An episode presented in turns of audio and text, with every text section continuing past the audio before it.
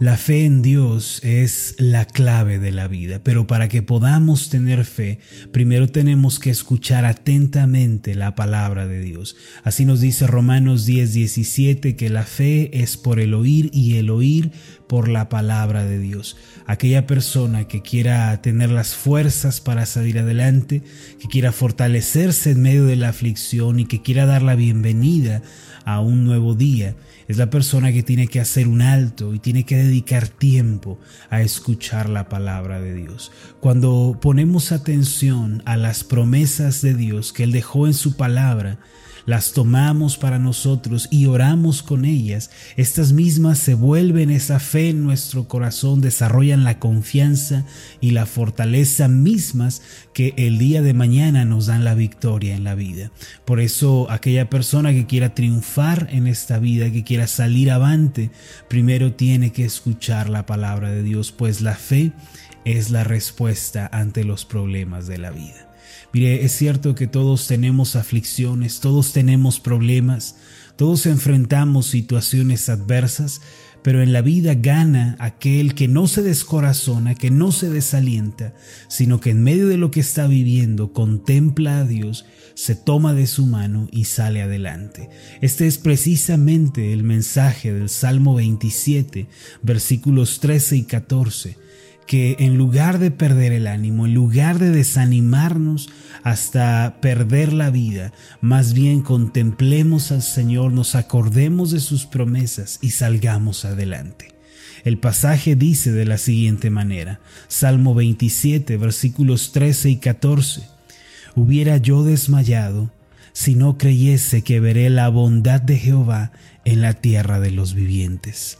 Aguarda a Jehová esfuérzate y aliéntese tu corazón, si espera a Jehová.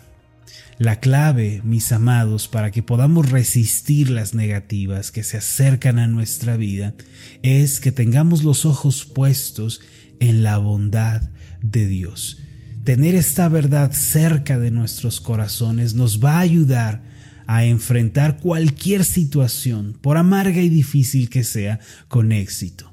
Hay quienes el día de hoy se encuentran atravesando un problema familiar, quizá una discusión con la esposa, con el esposo, un hijo rebelde que no cambia, quizá un hijo se fue de casa, eh, una hija acaba de dar una mala noticia en el hogar, este puede ser uno de los problemas que se están enfrentando. Por otra parte, hay quienes el día de hoy están enfrentando quizá un diagnóstico médico negativo, una enfermedad eh, terminal quizá, y esto es un problema que se puede estar enfrentando. Además, puede que estemos atravesando el valle de la bancarrota, quizá el negocio se fue a pique, fracasó, puede que haya surgido una deuda, eh, un problema económico que nos trasciende. Por otra parte, hay quienes se sienten solos, deprimidos, que se sienten ansiosos y preocupados y todas estas cosas, todos estos problemas, no quiero minimizarlos y decir que no son reales o que no debamos considerarlos. Lo cierto es que son reales, eh, son dolorosos, pero la clave para enfrentarlos es la fe en Dios y saber esperar en su bondad. Por eso en medio de lo que, de lo que usted esté viviendo, en medio de la circunstancia que esté atravesando, si tan solo levanta sus ojos, contempla la bondad de Dios, puede salir vencedor. Tiene que atravesar el valle de la aflicción, el valle del problema, pero con los ojos puestos en el Señor. El Salmo 23, versículo 4 dice, aunque ande en valle de sombra de muerte, no temeré mal alguno, porque tú estarás conmigo, tu vara y tu callado me infundirán aliento. Esto significa que no importa si estamos en el valle de sombra de muerte, o en el Salmo 84 que habla del, del, valle de las lágrimas, o Ezequiel 16 que nos habla del valle de los huesos secos, no importa el lugar en el que nosotros nos encontremos, si desde allí levantamos los ojos y ponemos la vista por fe en el Señor, un milagro tendrá lugar.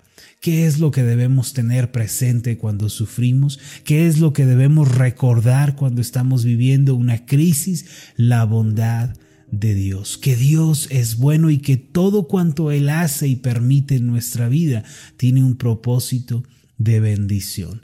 El Salmo 27, versículo 13 dice, hubiera yo desmayado si no creyese que veré la bondad de Jehová en la tierra de los vivientes. El salmista nos da la clave para no desmayar, para no perder la esperanza en los momentos de dificultad. ¿Cuál es la clave?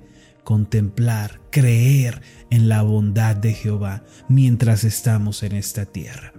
Ahora es importante que tengamos presente que la bondad de Dios en ocasiones es diferente de lo que nosotros esperamos. A veces creemos que lo mejor que puede pasarnos es que seamos sacados de ese problema. Lo mejor que nos puede pasar es que no nos sobrevengan dificultades, pero para Dios en ocasiones Él no considera que esto sea realmente bueno para nosotros. Por eso nos permite la aflicción, porque es allí en donde vamos a ser bendecidos. Eh, muchas veces nos desanimamos y creemos que Dios actuará de acuerdo a nuestro pensamiento. Dios actuará de acuerdo a lo que Él considere bueno, agradable y perfecto para nosotros, no necesariamente lo que nosotros digamos que es bueno. Recuerdo la historia de un rey que entre su corte tenía a un súbdito que era creyente, un creyente ferviente en la bondad de Dios. Este sirviente a menudo se acercaba al rey en las aflicciones, en los problemas que este hombre enfrentaba, y le decía, Rey, no te olvides que Dios es bueno y todo lo que Él hace obra para bendición. Cierto día dice esta historia que salieron de casa y mientras estaban cazando, un tigre se abalanzó sobre el rey y de una mordida le arrancó el dedo meñique y en esa desesperación los súbditos terminaron matando al tigre, pero el dolor del rey era profundo, pues había perdido un dedo de su mano izquierda. Se dice que el siervo se acercó para decirle, Rey, a pesar de esto, Dios es bueno y hay un propósito de bendición en todo esto que te está sucediendo. El rey, muy molesto por esa declaración, le dijo, ¿cómo me vas a decir que Dios es bueno? ¿No acabas de ver que me arrancaron el dedo meñique? Si Dios fuera bueno, yo hubiera sido preservado completo. En su enojo, este rey mandó que su súbdito fuera arrojado al calabozo y que allá se le olvidara. Así pasaron algunos años, el rey eh, se recuperó, salió adelante, y nuevamente decidió años más tarde salir de casa.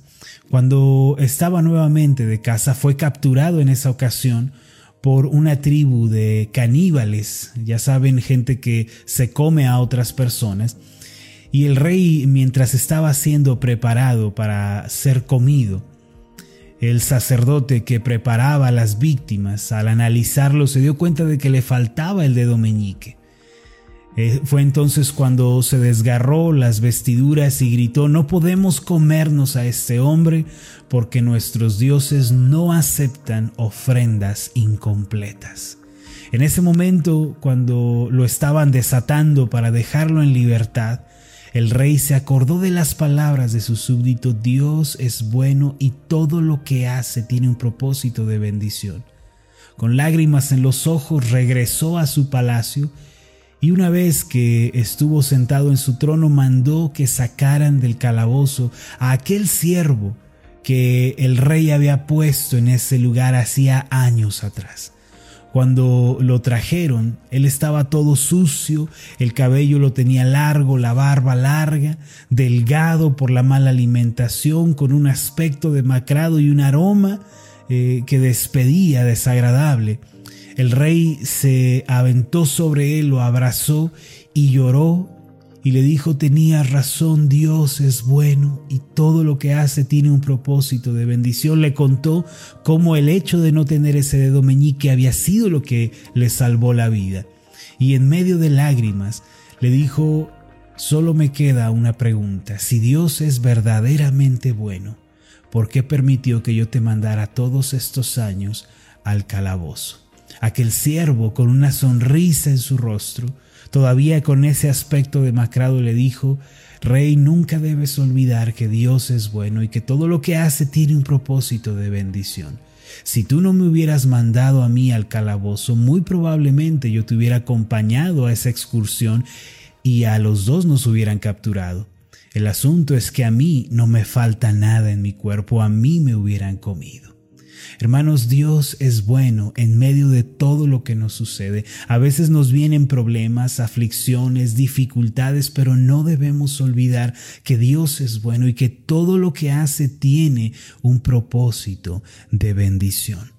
Si tú te mantienes mirando la bondad de Dios, esperanzado en que Dios es bueno, en medio de lo que estás viviendo, vas a poder salir adelante. Si tan solo te acuerdas que en todo lo que Dios permite hay un propósito de bendición, tu corazón no va a desfallecer, no te vas a desanimar, sino que vas a poder salir adelante. Mira lo que dice el Salmo 27, versículo 13, hubiera yo desmayado si no creyese que veré la bondad de Jehová en la tierra de los vivientes. El salmista además hace énfasis en que esta bondad de Dios está reservada no solo para la eternidad, no solo para cuando partamos de esta tierra, sino para esta vida también, en la tierra de los vivientes, dice, significa aquí, en esta vida podemos ver la bondad del Señor.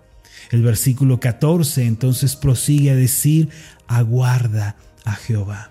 Espera en Dios. No te desalientes, no desfallezcas, espera en la bondad de Dios. Acuérdate que Él es bueno y que todo lo que hace, todo lo que permite es bueno, aunque en un principio no lo parezca aunque en un principio sea amargo, pero si te mantienes aferrado a la bondad de Dios, hermana, si te sostienes de la bondad del Señor, vas a poder esperar en el Señor y al final tu destino cambiará.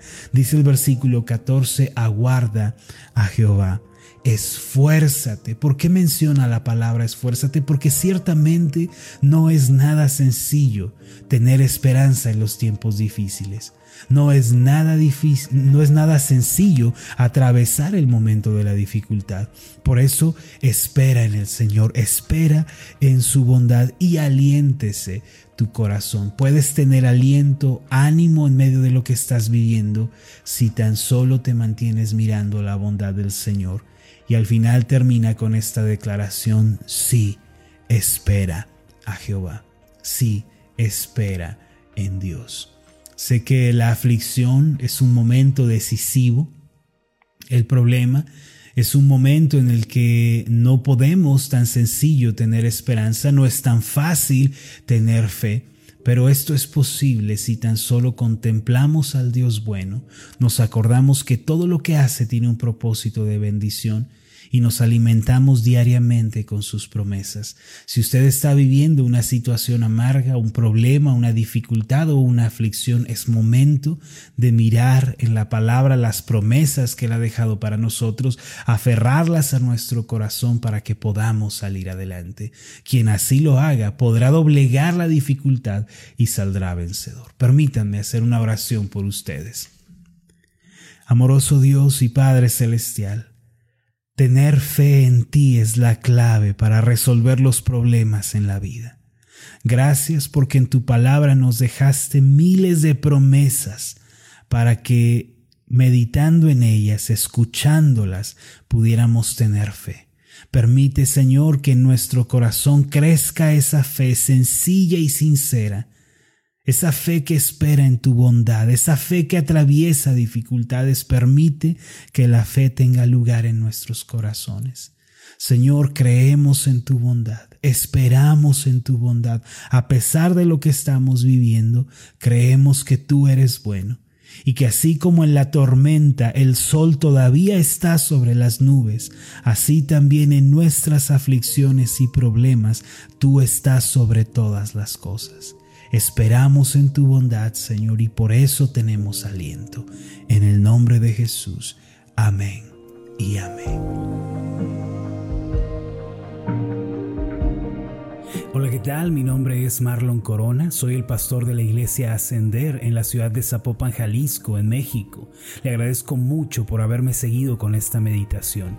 Mi oración siempre es que usted sea prosperado en todas las cosas y goce de una buena salud, así como prospera en su alma.